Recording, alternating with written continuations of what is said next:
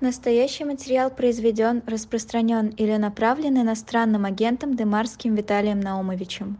Настоящий материал произведен, распространен или направлен иностранным агентом Крутихиным Михаилом Ивановичем. Добрый день, добрый вечер. Это программа 2023. Меня зовут Виталий Дымарский. Э, и с удовольствием представляю своего коллегу и собеседника по эфиру. И не только э, э, коллегу по сегодняшней нашей программе. Нас с Михаилом Ивановичем Крутихиным совместно признали иноагентами, поэтому мы впервые вместе в эфире, и такой у нас впервые стопроцентно иноагентский иноагентский э, эфир. Э, ну, и я думаю, что судя по тому, что мы сегодня будем говорить, вы поймете, насколько э, заслуженно или незаслуженно нас наградили этим статусом. Да, Михаил Иванович? Да, посмотрим. Добрый день. Здравствуйте. Михаил Иванович, хочу начать с одного заявления Путина.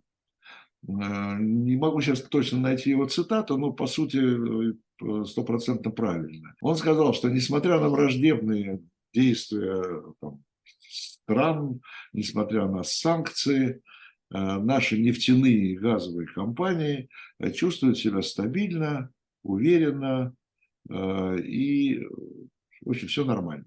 Скажите, пожалуйста, вы как специалист в этой сфере, скажите, пожалуйста, это что? Это эффективное управление Э, или недостаточно, э, или недостаточно э, сильные санкции, которые вводят, недостаточно действенные, я бы сказал, санкции, которые вводит Запад.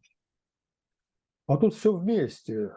Потому что, ну, действительно, российские нефтяные компании, которые столкнулись с санкциями, ну, санкциями в виде потолка цен на нефть, на нефтепродукты, на поставку оборудования, на участие иностранных компаний, которые обслуживали разведку и добычу минеральных ресурсов России. Вот со всем этим, когда столкнулись, они поменяли стратегию. Но не только под воздействием санкций э, изменили стратегию, но и под воздействием того, что делает российское правительство – а, дело все в том, вот я начну даже не с санкций, дело все в том, что любой нефтяной проект или газовый проект – это очень длительное предприятие. То есть до того, как оно начнет выходить на чистую прибыль, то есть когда доходы от него превысят расходы, грубо говоря, проходит вот для нефтяного проекта от 7 до 15 лет. И для того, чтобы быть уверенным, что через, ну, в среднем 10 лет вы начнете действительно получать прибыль и окупите то, что вы вкладываете в разведку и добычу, вам нужна, ну, такая вещь, как стабильность условий, в которых вы работаете. А вот этой стабильности нефтяников лишили, лишили уже очень давно.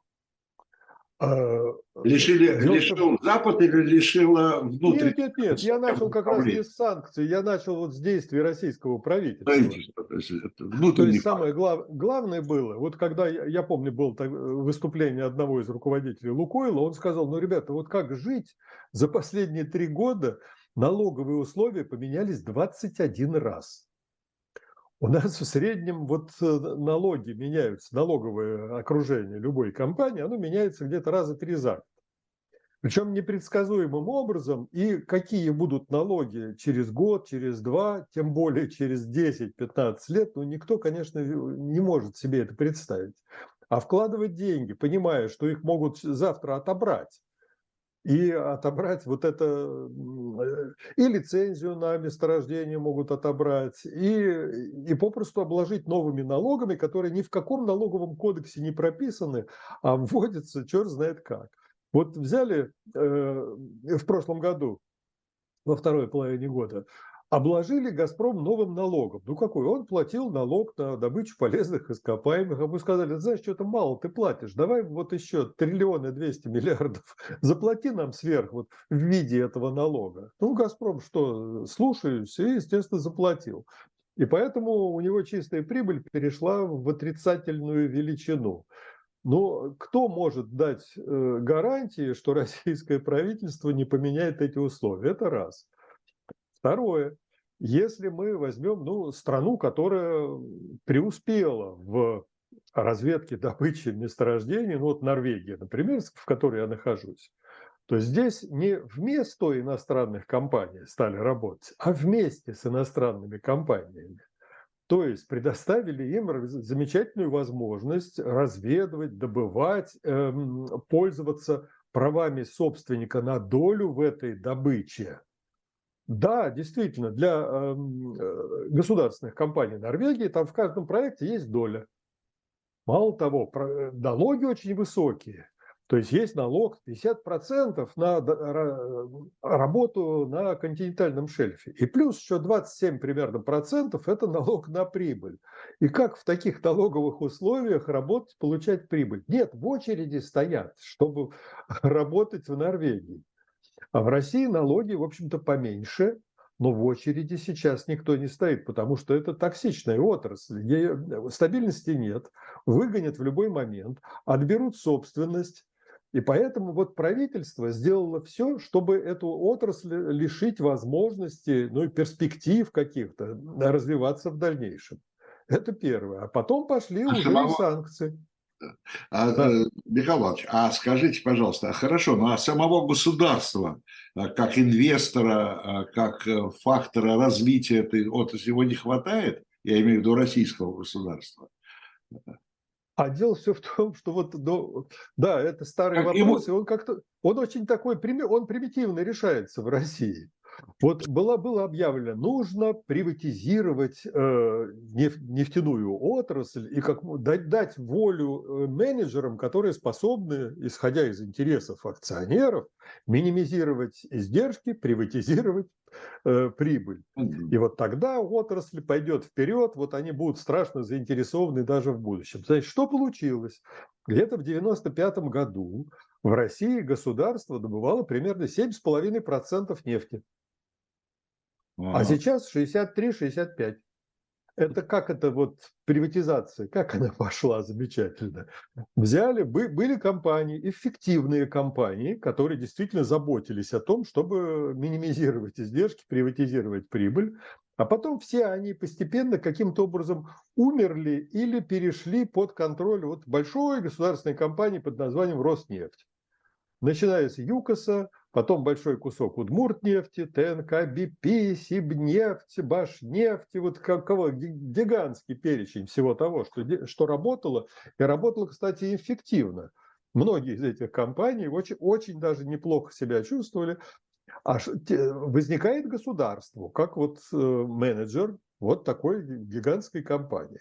А здесь другой принцип – когда у коммерческой компании они ориентированы на коммерческий результат, на рентабельность, на то, чтобы получить прибыль, вот государственная компания, как показывает опыт, она ориентирована на то, чтобы вот и ее, ну, фактически владельцы, то есть назначенные руководством менеджеры вот в этой компании, государственные чиновники, они ориентированы, прекрасно понимают, что никакой гарантии нет, стабильности нет, вообще ничего, никаких гарантий на будущее нет, поэтому надо наживаться прямо сейчас – а это означает, что эм, э, прибыль свою, вот личную прибыль, вот это, это клака, которая аплодирует э, Путину, она получает не по результату конечному долгосрочных проектов, а в процессе.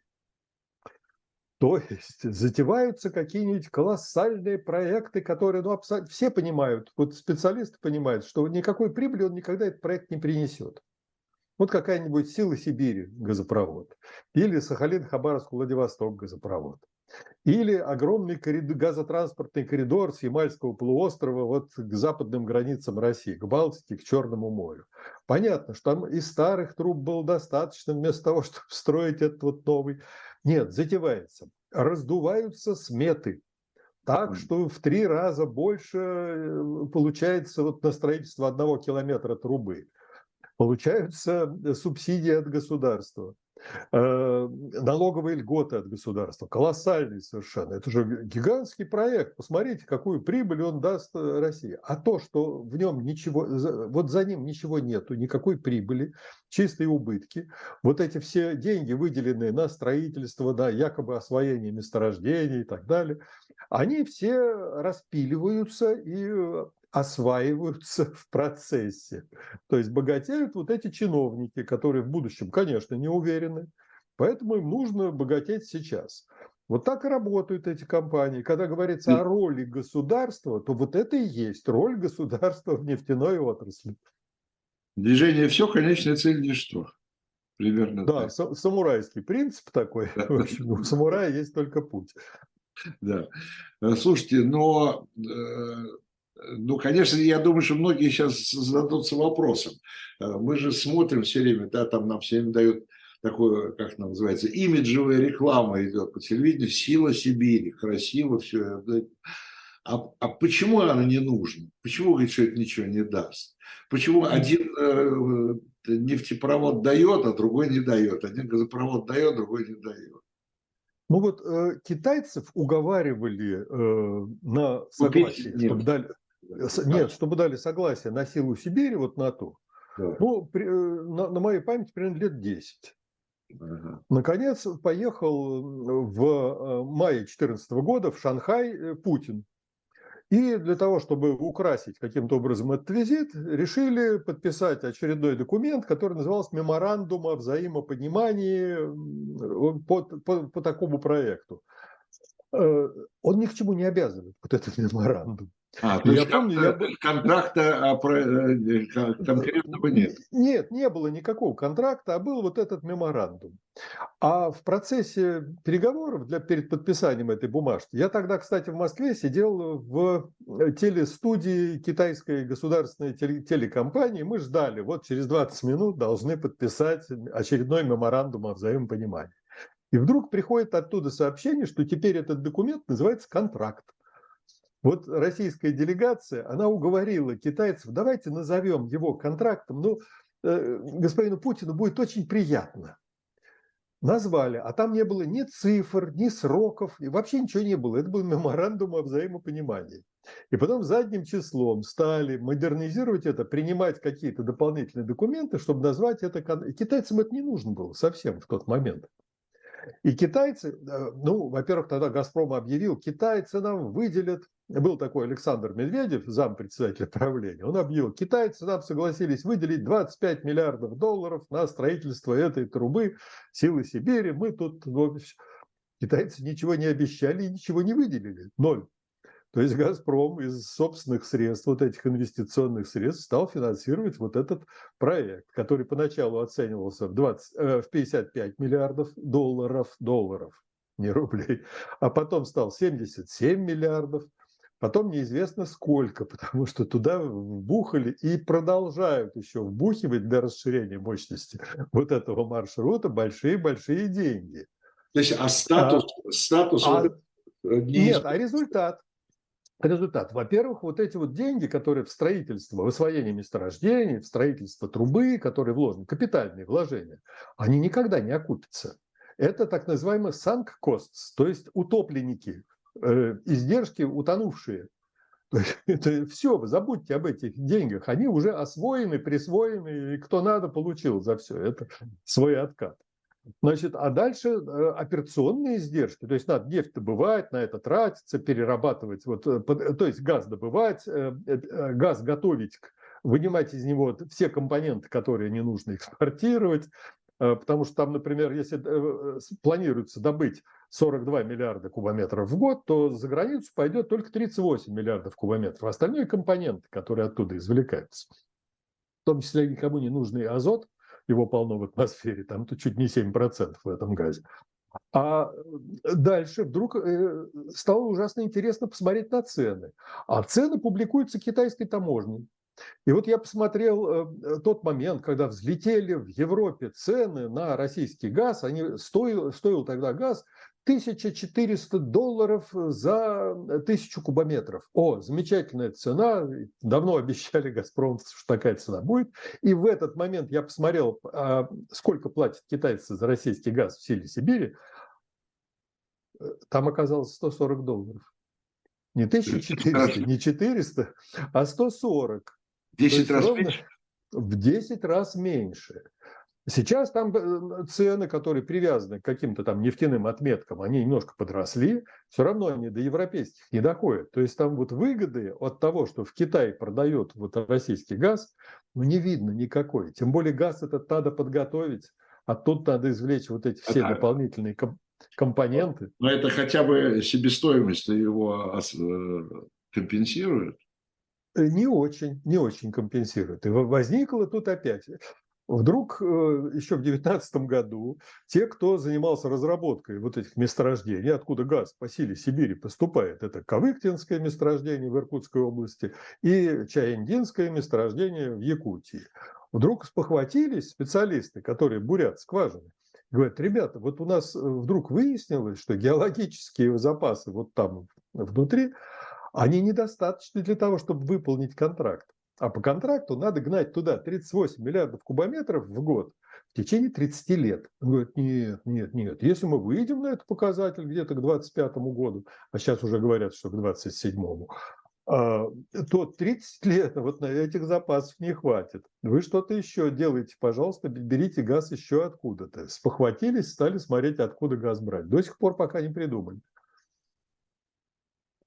Михаил то есть вы хотите сказать, что э, то есть, э, мы все время слышим о том, что сейчас вот это вот, э, то, что не, не изберет у нас Европа, да, мы там Китай, Индия, я имею в виду и, и газ, и нефть, и все это самое. То есть это все э, такой пузырь надутый, да? Ну, посмотрите, по, по газу это полностью туфта, абсолютная туфта. Вот Путин много раз, начиная, по-моему, с 2004 года даже, высказывался в том плане, что, вы знаете, наша задача соединить газотранспортные сети на западе страны, где их очень много, вот в Европу там все идет, с восточными сетями, и потом будем перебрасывать потоки газа с запада на восток, из Азии в Европу, обратно, там, где нам будет выгодно продавать газ. И вот с тех пор он, бзикнутый вот на этой идее, он собирается все вот это вот объединять. И для этого а заодно для того, чтобы спасти силу Сибири первоначальную, задумали новый газопровод «Силы Сибири-2». Вот из тех месторождений в Ямальском, Ямало-Ненецком автономном округе, откуда газ основной, вот где, где самые большие запасы газа на будущее даже лежат, оттуда трубу решили кинуть через всю Восточную Европу и Монголию в Китай. И у Путина, судя по всему, какая-то иллюзия, что вот сейчас он э, оставил европейский рынок, вывел оттуда «Газпром», заставил вот в надежде на то, что заморозит европейцев, э, убрал оттуда потоки газа газпромовские, и, и как будто бы вот сейчас есть уже возможность все это перебросить в Китай. А трубы-то нет. То есть вот из тех месторождений, которые давали газ и дают газ для Европы, и для европейской части России. Вот никакой связи с Китаем не существует. И он не понимает, что для того, чтобы проложить хотя бы вот одна, э, мощность, одна треть от того, что в Европу качалось, нужно от 12 до 15 лет. То есть, да, вот как, да, объявил, вот сейчас мы прям вот вам там все сделаем. Какое сейчас? А дальше возникает другая проблема. Китайцы согласия своего, как вот с первой силой Сибири, так и со второй они не дают согласия своего. Им не нужен этот газ. Строить потом какую-то инфраструктуру, да еще и рассчитывать на Монголию. Как... То есть, то есть до сих пор фактически это пустой. То есть до сих пор Китай не дал согласия на... на... Нет, нет, нет. Ну представьте себе, вот Путин приходит к председателю Си и говорит, дорогой друг Си, у меня есть, вот он, кстати, на каждой встрече Си поднимает эту тему. Он говорит, у меня есть для вас замечательный такой проект, мы вам будем поставлять огромные объемы газа через Монголию и прочее. Э, но, ну вот вы знаете, Си начинает вспоминать, что Путин-то обещал, как поступать. Перебрасывать потоки газа с Европы в Азию и с Азии в Европу, там, где будет выгодно. И э, Си предлагают Э, стать вот пешкой в этой игре и смотреть и ждать. Москва как решит газ поступать, получать, э, направлять? В Китай или в Европу? И вот он сидит в такой роли вот буфера для российского газа и думает, что это мне такое предлагают-то вообще? Да еще и через Монголию, от которой я буду теперь зависеть. Это, это как вообще для Китая получается? И поэтому никакого согласия на этот проект пока китайцы не дают. Но у меня полное впечатление того, что трубу-то начнут строить. Потому что Путин вот совсем недавно, несколько дней назад, он сказал, знаете, да, вот «Газпром» будет ускорять работу над подготовкой там ТЭО этого проекта и туда. Э, э, деньги-то распиливать надо. Пусть их не хватает на войну, но для того, чтобы набивать карманы тех, кто будет выполнять вот эти, завы... Э, осваивать завышенные сметы на такие стро... Стро... мегапроекты никому не нужные, нужно деньги выделять, и «Газпром» будет эти деньги выделять. Э, Михайлов, тогда объясните, пожалуйста, откуда вот эти вот сверхдоходы последнего времени и за 22 кстати, и за 23 год, э, ну и вот сколько там за полгода, э, с вот эти супер сверхдоходы нефте, газ, нефтегазового сектора в рублях? Они были 21 год, 22 год. Вот э, те сверхдоходы, которые в валюте еще тогда получали. Вот до того, как ввели санкции, до того, как ввели потолок на нефть, дальше – а в рублях вот последние полтора-два месяца вдруг мы видим, ой, глядите-ка, у нас вот тут э, жуткий совершенно доход, вот мы получили, я вижу отчеты Министерства финансов, а если вы это в доллары пересчитаете, сколько у вас будет вот доход, или это падение доходов? Потому что курс-то уже совершенно другой, это раз. То есть да, за счет курса, вы... да? То есть это за счет курса? Нет, не только. Не только. Вы посмотрите, да, вот вы продали нефть, скажем, в Индию. Индия тут много нефти покупала, особенно после того, как скидка на российскую нефть была чудовищной. Там 30-40% была скидка, э, как только потолок ввели на э, российскую нефть. Индийцы бросились ее покупать и стали много-много ее покупать по таким скидкам, все замечательно – а потом спохватились и российские компании. Ребята, а в долларах-то индийцы, они помогли платить, но доллары не проходят через корреспондентские счета западных банков, где они должны проходить. То есть западные банки объявили бойкот э, долларовым транзакциям российских компаний. То есть доллары получить вот за эту нефть уже нельзя, невозможно. С Китаем как-то юани получают, потому что за юани можно что-то в Китае покупать. У Китая значит, большой потенциал поставок товара в Россию. А когда посмотрели, что у них десятки миллиардов долларов в индийских рупиях уже накопилось в банке, одевать эти фантики некуда. То есть стали сокращать объемы. Ну да, а, отчитываются. Мы получили прибыль вот в пересчете на доллары, они вот такая, такая, такая-то. Ребята, там не доллары, там у вас фантики лежат, вот эти вот самые рупии. И поэтому отчитываться в том, что очень много вот заработали, ну как-то не приходится. И потом надо учесть еще одну, э, одну ситуацию. Вот э, ситуации с санкциями очень здорово научились пользоваться не только нефтяные компании, а еще и коррумпированные чиновники в окружении президента. Вот они замечательно себя чувствуют, потому что они участвуют в схемах, когда проданное за границу сырье, вроде бы по не очень высокой цене, дальше оно начинает приносить прибыль, потому что продают его, вот те же нефтяники продают нефть свою сначала своим собственным дочерним компаниям, зарегистрированным за границей. А те уже накручивают там собственно. И эти деньги, вот говорят, российские компании перевели последние данные, 68% валютной выручки они значит, реализовали, продали на российском финансовом рынке. Но это, это не соответствует истине. Вот, вот проверяли мы, проверяли, у нас не получается все это. Основная часть валюты, которую там уже зарабатывают на, этой, на перепродаже российской нефти, на транспортировке ее, на страховании ее, эти деньги в России не возвращаются. Ну, возвращается какая-то часть. Вот президент даже указ не так давно опубликовал, э, разрешил э, зарубежным филиалам российских компаний не возвращать полностью валютную выручку в Россию. Это как же это так получается? В России вот долларовый голод, из-за этого цена доллара на финансовом рынке в российском растет, страшно растет, а тем разрешают не, не, не репатриировать эту валюту. Ну, расчет явно для публики был такой, что они там на нее будут покупать какое-то военное, стратегическое оборудование, какие-то материалы, э, чипы и будут все это контрабандой доставлять в Россию. А не получается. Публика там какая сидит? Вот наша привычная вот такая публика, которая значительную часть вот этих прибыли она оставляет на каких-то зарубежных счетах и замечательно себя чувствует при этом. Ну, э, то есть вот санкции... Публика, публика санкции, называется вороватая. Ну как, э, казнократство, оно вот как-то было в России не только при большевиках там или после большевиков, но еще и в царской России. Замечательно все процветало. Это, все это традиции продолжаются, это скрепы.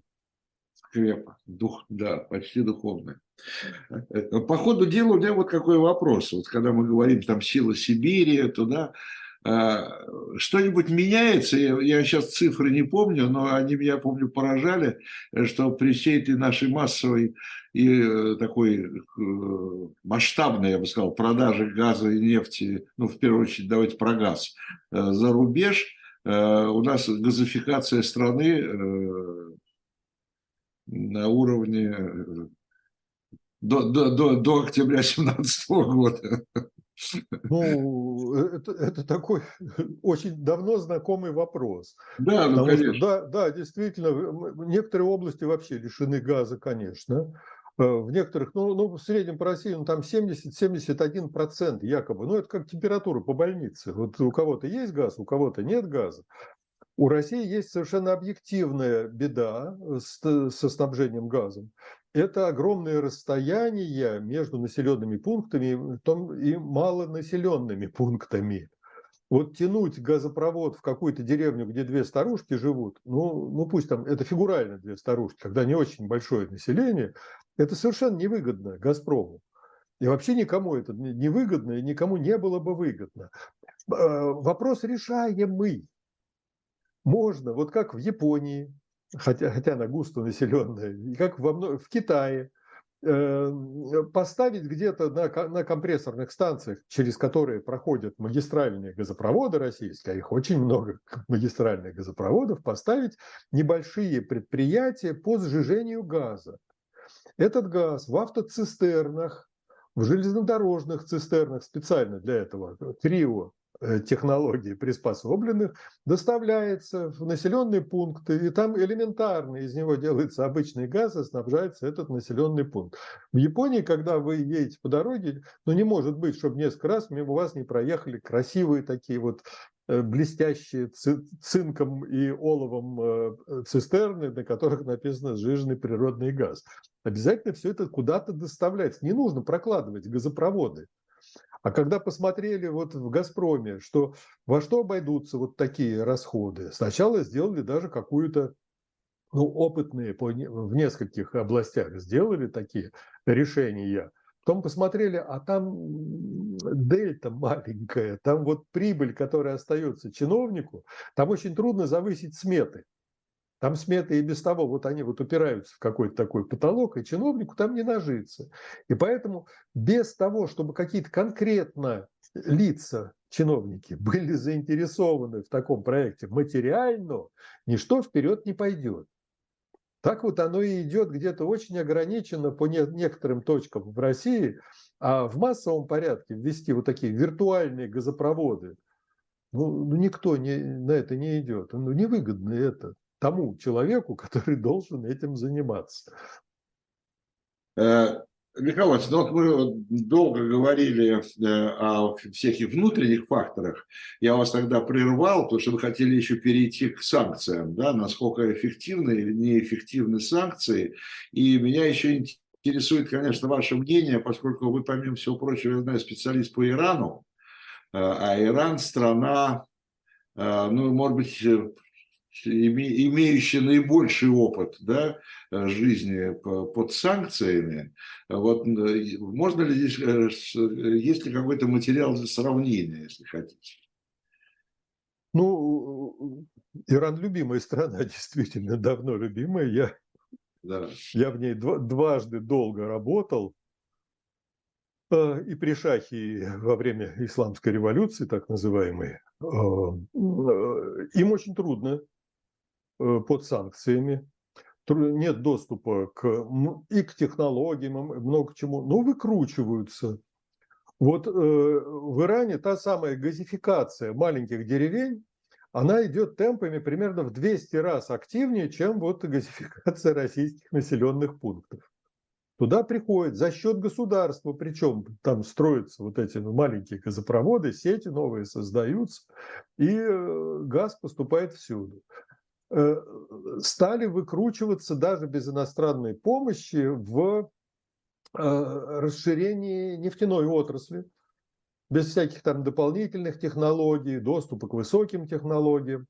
Э, и сейчас Иран, вот на который наложено нефтяное эмбарго со стороны Соединенных Штатов, он вдруг неожиданно выясняется, что у него экспорт нефти и нефтепродуктов и конденсата, он вы, э, дошел примерно до 2 миллионов баррелей в сутки. А, э, то есть, ну как, 2 миллиона баррелей – это 100 миллионов тонн вот в пересчете на наш. Вот Иран вдруг стал экспортировать не только внутри вот себя эту нефть, э, а, контрабанды по большей части, а так и просто открыто совершенно. И э, каким-то образом наложить запрет на это американцы не в состоянии. Вот с санкциями вообще получается очень интересная картина не только по Ирану, но еще и по нашей стране. Ну и даже ну, кого подвергли санкциям? Это Иран, Северную Корею, Россию. Вот, вот это вот главные такие я подписался на, рас... да. Да, на рассылку казначейства Соединенных Штатов, где список, списки они постоянно обновляют, кто под санкциями.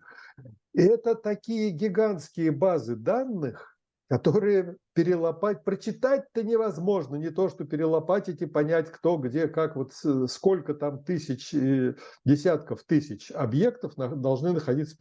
Где вы найдете административный ресурс, чтобы сидеть, выискивать нарушения, доказывать нарушения, а потом наказывать кого-то. Но это невозможно. То есть вот физически это нельзя сделать. Да, можно было бы, вот как ну, были такие случаи, когда-то вот наказывали целые большие компании, американские компании подлежали наказанию за нарушение санкций. И таких примеров-то мы не видим. Ну да, вот один раз танкер где-то задержали, потому что он вез контрабандную нефть. В другой раз какой-то танкер где-то задержали. И все, вот из этого огромного списка, как они будут наказывать, выявлять нарушителей и наказывать, я не представляю. То есть санкции санкциями, а сейчас вот та же самая Россия, которая объявляет, вы знаете, да, потолок наложен где-то в 60 долларов за баррель российской смеси уральская, Юрлс, вот это. А на самом деле мы продаем по 74, в некоторых случаях вот было по 83 продавали в Индию, там ушли какие-то партии. А кто кого наказал? Вот да, выявили, выявили, индийцы признали, вот вы посмотрите, у нас нефтеперерабатывающий завод купил партию российской нефти вот по такой высокой цене, а никто не наказан.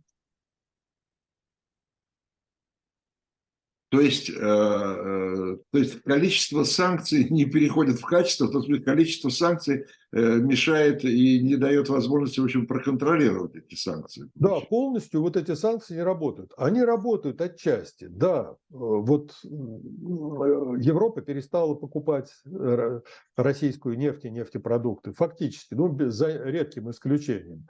Газ, Газпром ушел из Европы, и мы видим, что доходы от нефти газа вот э, в российский федеральный бюджет, они сократились на, на 47% по сравнению с довоенными доходами от этого. То есть наполовину санкции работают в какой-то мере, но не есть, полностью. А и, и вот в цифрах надо как-то хотя бы примерно разобраться. Я понимаю, мы там и вы, я, и аудитория непрофессиональные экономисты.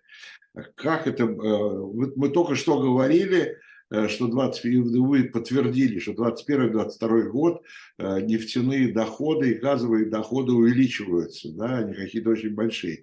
А вы говорите, что а в бюджет на 50% меньше. Нет, это в те годы как раз он рос все это. И росла доля нефтегазовых доходов, которая достигла тогда тоже ну, где-то говорили 42% это вот в российском федеральном бюджете, это доход от нефти газа. Да. Причем это было, это не полностью учитывалось.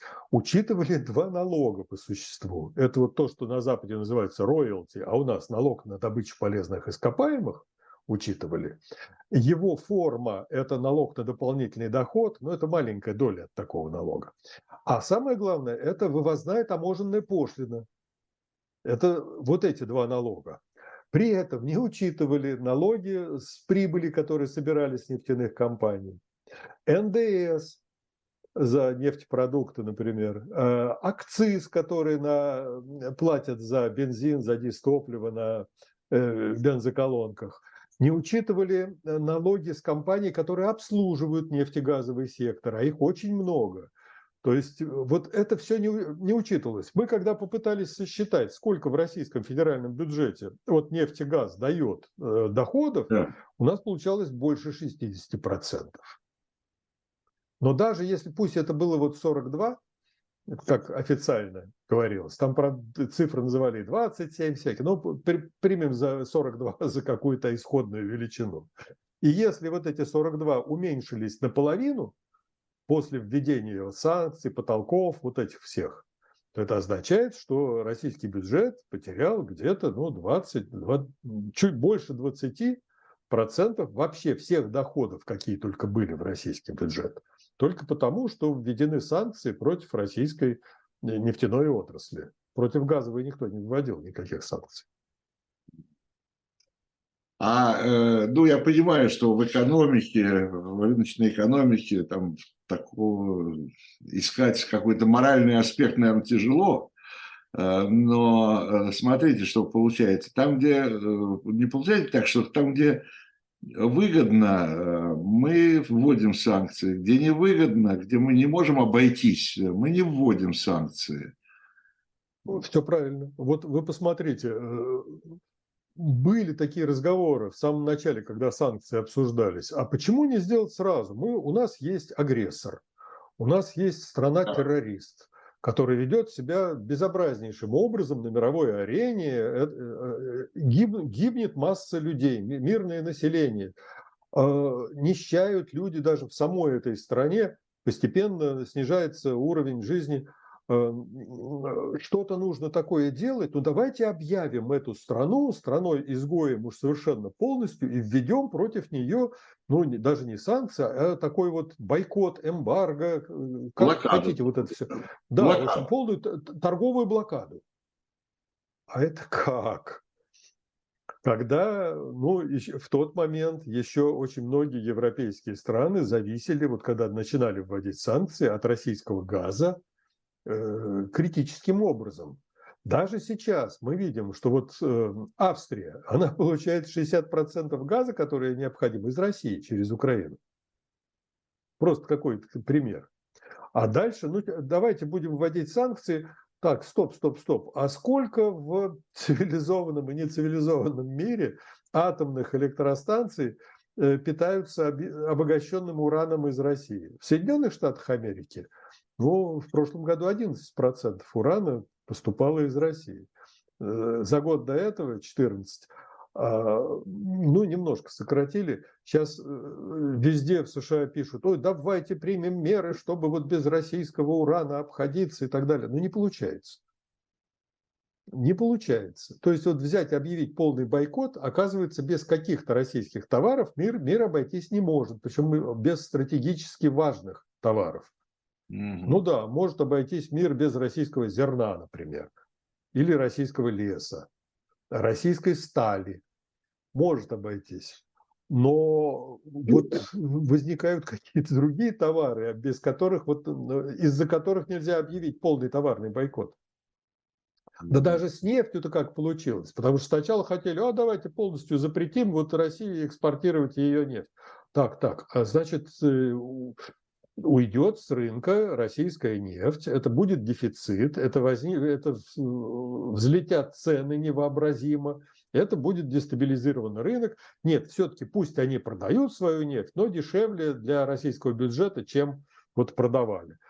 Э, ограниченные меры, то есть введены. Мало того, для нефтепродуктов, которые из российской нефти делают, где-нибудь в Индии, в Турции, в Тунисе, в Египте, никаких запретов нет. Пожалуйста, вот нефтепродукты, сделанные из этой нефти, они совершенно свободно могут э, экспортироваться и в Соединенные Штаты, и по всей Западной Европе, где угодно.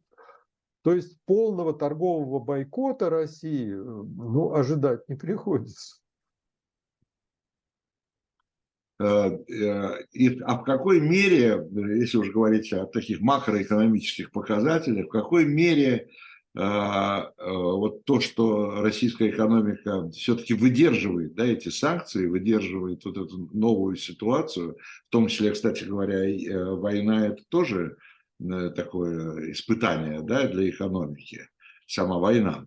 А, это что, опять же, эффективное управление, тот же вопрос, который я задал вам по поводу нефтяных и газовых компаний в начале. Это эффективное управление экономикой я думаю, тут э, не впол... Э, экономический блок правительства делает все, что может. Но он от него э, ни военные от него не зависят, ни, ни они от военных особо. Они пытаются за пределами военных расходов что-то такое делать. Да, идет так называемое секвестрирование бюджета. То есть меньше денег выделяется на образование, здравоохранение, науку, на, на социальные какие-то дополнительные социальные нужды. Э, идет урезание такое. Затем вводится, ну, начинают играть с ключевой ставкой э, заимствования, начинают играть э, с пополнением финансового рынка иностранным впрыскиванием. То есть каким-то образом пытаются остановить инфляцию, даже ту, ту что вот играет. По, по всей стране повышаются зарплаты. Где-то, говорят, на 20% в среднем по стране даже заработная плата повысилась. Да, понятно, что это в дешевых рублях. Но, тем а, не но, менее... Но это, но это же инфляция. А, конечно, инфляция. Инфляция такая, что особенно вот э, потребительская инфляция, это не та инфляция, инфляция как вот считают цену шагающего ну, экскаватора и прибавляют вот к этой самой инфляции. Нет, это именно очень Э, чувствительная для населения инфляция, она растет. Мало того, за э, дорогую валюту, которая сильно подорожала, нужно покупать что? Лекарства, нужно, э, а в России 95% компонентов и просто медикаментов это, это импортные на полках магазинов 65% товара, они импортные, вот, ну, ну не делают в России кое-чего, не выращивают. Поэтому надо откуда-то закупать. От Азербайджана до Китая, от Ирана до Индии. Что-то поступает в магазины оттуда. Поэтому инфляция, поэтому, да, повышение зарплат каким-то образом, эта инфляция сжирает – но э, говорить о том, что вот это, ну, прямо сейчас или очень быстро приведет к вспышкам народного недовольствия, вот я, я бы не стал. Потому что, во-первых, ну, в России существует карательный аппарат, мощнейший карательный аппарат, который подкармливают и который существует, и, и, и давить он будет беспощадно любые очаги сопротивления.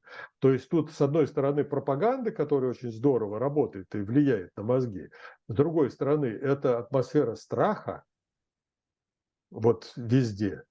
А с третьей стороны, это я бы еще добавил такой фактор, как безразличие населения вот как, какого-то конкретного российского региона к тому, что происходит в других регионах. Вот, скажем, в Хабаровске народ поднялся в свое время, помните, там да. было такое народное выступление, плакаты замечательные. Там, и в, власть, защиту, власть, в том числе в защиту там, прежнего губернатора. Когда. Да, и власть решила провести эксперимент. А мы ничего делать не будем. Пускай вот они там ходят, э, митингуют, все что угодно там делают, а ничего не будем делать, посмотрим, что получится. А ничего не получилось. Потому что вот то, что происходит в Хабаровской области, вот людям в Псковской области абсолютно наплевать на это. Для них это может в телевизоре какая-то новость промелькнет, и все.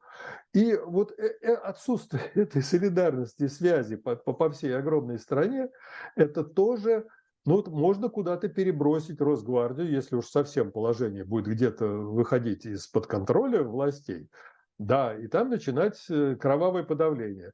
Но в какой-нибудь Мурманской области то, что происходит в Тыве, вот это как на другой планете. То есть никто тут не вступится. Поэтому думать, что вот в России все изменится из-за того, что где-то э, кто-то там куда-то пошел на улице, или из-за того, что снизился жизненный уровень в одном из регионов или где-то еще, ну, ну нету такого, таких предпосылок для массовой революции. Ну, поэтому и говорят, что, так сказать, такие, вообще чаще всего все решается в столицах. Да, а уж в такой стране, как Россия, конечно, да, Владивосток и Калининград, они не да, живут да, в одной стране. Да. Да. В относительно небольшой стране, ну как небольшой, вот в Иране, когда свергали Шаха, ну, это вообще уникальная же была революция. Это была революция молодежи, интеллигенции, вот поначалу там все шли. Когда говорят, что это может быть рабочая крестьянская революция, нет, крестьяне на автобусах группами приезжали в Тегеран, чтобы подавлять демонстрации. То есть это крестьяне, вот фермеры, они были заинтересованы в том, что вот Шах в свое время провел так называемую белую революцию. Э, вместо батраков появились фермеры, да еще и механизированные фермеры, и они были против всех революций. Рабочие поначалу не участвовали, а вот когда э, интеллигенция в столице перестала в министерствах, в ведомствах, в банках переводить деньги на нефтепромыслы, чтобы там выдавали зарплату, вот тогда рабочие присоединились к протестам. То есть вот я не очень представляю, как э, вот в России может произойти нечто подобное. И вообще Россия очень сильно отличается.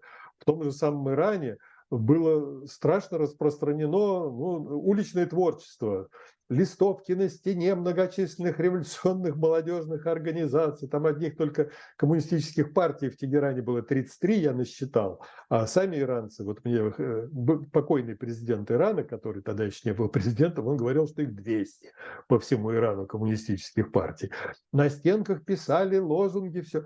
В России как-то вот это не, не граффити, не э, листовки. Слушайте, но э, за так называемый фейк или за лайк Э, вы получаете сроки. Да, ну, так, так и в Иране было. Было, ну, да, было подавление. Я... Мощнейшая была сила САВАК, так называемая, это тайная полиция. Э, ну, раньше говорили, страной вот в Иране правит э, армия, САВАК и телевидение. Вот это уже тогда, где-то в 78-79 году говорили. Ну, ну значит, пока, значит, пока, пока, ну, я не знаю, может быть, дойдет до какой-то точки, когда уже терпеть будет невозможно. Все-таки, смотрите, мы же помним, там годы перестройки, э, выходили люди на улицу, там до миллиона выходило там на митинг какие-то. Ну, научились власти с этим как-то справляться. Ну, Атмосферой да, террора, страха. Да, да. да, террор, страх. А, и поэтому вот ну, осталось для тех, кто хочет какие, видеть какие-то перемены в России, ну как, э, это перестановки в элите.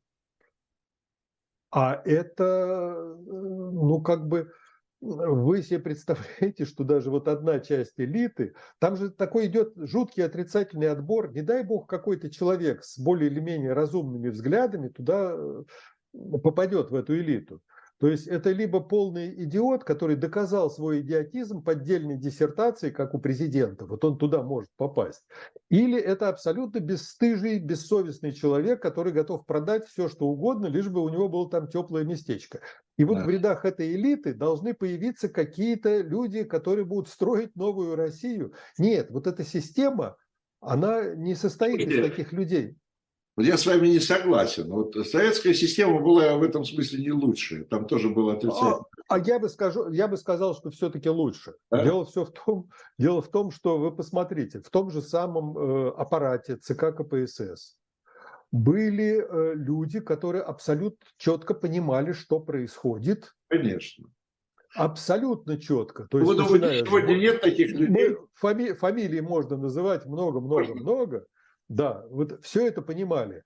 Более того, вот я все-таки работал э, в ТАСС 20 лет, в советском информационном агентстве, и э, что было хорошо, это от нас, от зарубежных корреспондентов ТАСС требовалась абсолютно объективная информация. То есть вот все, что есть, ни, никакой пропаганды, боже упаси. Вот мы оттуда посылали все, и это шло все наверх да, 25% информации, Белый которая в Москве...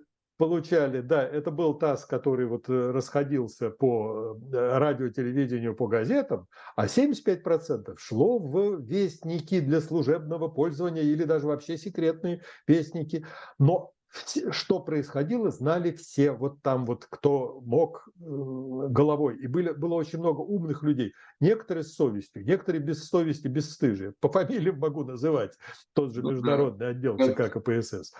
А, но все все знали. Да, там старички принимали решения идиотские, типа вторжения в Афганистан или поддержки там того или иного деятеля. Но вот в аппарате, а сейчас вот Э, вы не добьетесь того, чтобы у вас докладная записка на полторы странички или на 200 страниц попала к тому, от кого зависит принятие решения. Она туда не дойдет. Вот там-то информация не нужна, рекомендации не нужны. Они даже не, не хотят знать, что у кого-то есть какие-то для них рекомендации. Там система решений уже абсолютно хуже, чем она когда-то была в Советском Союзе.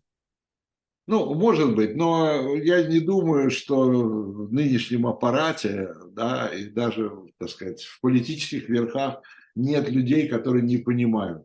Мы же помним, э, вот это, помните, это 20 какого февраля 22 года, э, когда, собор, когда на камеру э, Путин допрашивал свое ближайшее окружение, ну что, согласен, не согласен. Вы же помните? Да, конечно. Да, трудно сказать, что эти люди не понимали. Да, понимали все прекрасно и понимают. Да, многие, да, да, многие из них. Нет, ну там были люди, которые абсолютно ничего не понимали. Типа, да, были, Иванов, а были те, которые понимают. Такой. Да, а, а те, кто понимает, ну это значит э, люди, которые лишены стыда и совести. Это уже другая совершенно категория. Это, ну как, это... люди понимают. Сколько раз у меня было, вот как минимум три раза я выступаю на какой-то конференции, со мной вместе в этом в Пердизиуме сидит человек, депутат Думы, потом э, мы спускаемся вниз в гардероб и вместе одеваемся, и он мне шепотом говорит, это вот вы там можете, вот вы независимый, можете что-то такое правдивое говорить, а мы политические, мы вот это не можем. Но публика вот без, без стыда, даже какие-то остатки стыда есть у кого-то, но делать из этого строителей новой России, ну, я не могу представить, чтобы это можно было как-то сделать. Ну, это, это политика, те же Горбачев и Ельцин, которые, так сказать, э, сломали, да, и что-то сломали, что-то построили. Э, они, был период, когда они также верно служили той системе. Да, и, и допустили после себя людей, которые ну, вот, да. Вот так вот ведут себя. Ну, да. А Никита Сергеевич Хрущев тоже был, его можно даже было назвать сталинистом до определенного периода. И он сломал. Ну, а как же, человек, у него же тоже руки по локоть в крови были. Ну, что? Я это все к тому, что, конечно, революция революция, но, скорее всего, и в России всегда так происходит. Наверное, каких-то перемен э, нужно ждать все равно сверху. А, ну, да. да, судя по всему, именно так вот оно может и произойти. Но опять вот здесь возникает та вот опасность. Дело все в том, что любой элемент вот этой сложившейся сейчас системы, он легко заменяем. Заменяем даже Путин. Вот э, исчезает Путин с телеэкрана, появляется какая-то новая фигура, отставной подполковник КГБ с криминальным прошлым и фальшивой диссертацией, как у Путина. И через три дня публика начнет его воспринимать, Конечно. широкая публика. Спаситель России, вот он там нас наконец-то вот сейчас выведет в светлое будущее, поэтому он тоже заменяемый. Да, и потому что Соловьев и там Соловьев все объяснит. Да, да, да. У нас остается еще пару-тройку минут. Я вам хочу задать вопрос, все-таки я хочу вернуться в экономику, э, просто поделиться. У меня вчера вечером был разговор с одним коллегой украинским. Вот. Мы плохо знаем, что там происходит, да, информация какая-то такая. Э, он мне он там много чего рассказывал, в том числе э, он мне рассказал такую вещь. Э, чисто экономическое, да, что вот этот вот участок э, земли, который российская армия прошла после 24 февраля, да, вот, ну, то, что дополнительно завоевано, да, как бы занято, занято оккупировано. А, и на, это участки, на которых вот уже полтора года идут самые страшные вот эти бои, он говорит, ты говорит, даже себе не представляешь, насколько там вообще все разрушено. Да? Я имею в виду, кто бы это ни был, Украина ли, Россия. Э, если Россия там оставляет себе территорию, вообще у нее хватит ли экономических сил вообще у этих у, у, у обеих стран, чтобы это все когда-нибудь восстановить? Я верю, что хватит сил на то, чтобы это восстановить, когда будут оттуда изгнаны оккупанты. Вы посмотрите на фотографии развалин э, Дрездена, Берлина, Гданьска, Варшавы и многих других городов, которые были превращены в руины. И через сколько лет там все наладилось. Германия, которая была превращена фактически в руины, сколько лет ей потребовалось на то, чтобы выйти на довоенный уровень промышленного производства. Ну да, план Маршалла, там другие, э, все сработало. Посмотрите на Японию, посмотрите на... Это можно. Я знаю, что если будет обстановка нормализована и не будет больше оккупации, даже вот голая выжженная земля, минные поля и руины э, населенных пунктов – Туда будет стоять очередь из инвесторов. Вот уверяю вас, при грамотной политике привлечения капиталов, технологий, э, опыта э, придут и сделают из этого э, цветущую землю. Вот я в это верю потому что примеров этого в истории очень много. Когда Россия что-то оккупировала, вы посмотрите, что такое Абхазия – и сравните вот с территорией Аджарии, куда российские войска не приходили, где они не освобождали, э, не обеспечивали независимости от Грузии, что там творится. Батуми с Сухуми сравните, и после этого становится понятным, э, что как уйдут российские войска оттуда, и появится возможность для процветания. Ну, пожеланием процветания всем, да, мы тогда и завершим эту программу. Э, спасибо. Э, я благодарю коллегу иноагента э, Михаила Крутихина. Привет от иноагента Виталия Дымарского. Это была программа 2023. До встречи. Всего доброго. Всего хорошего.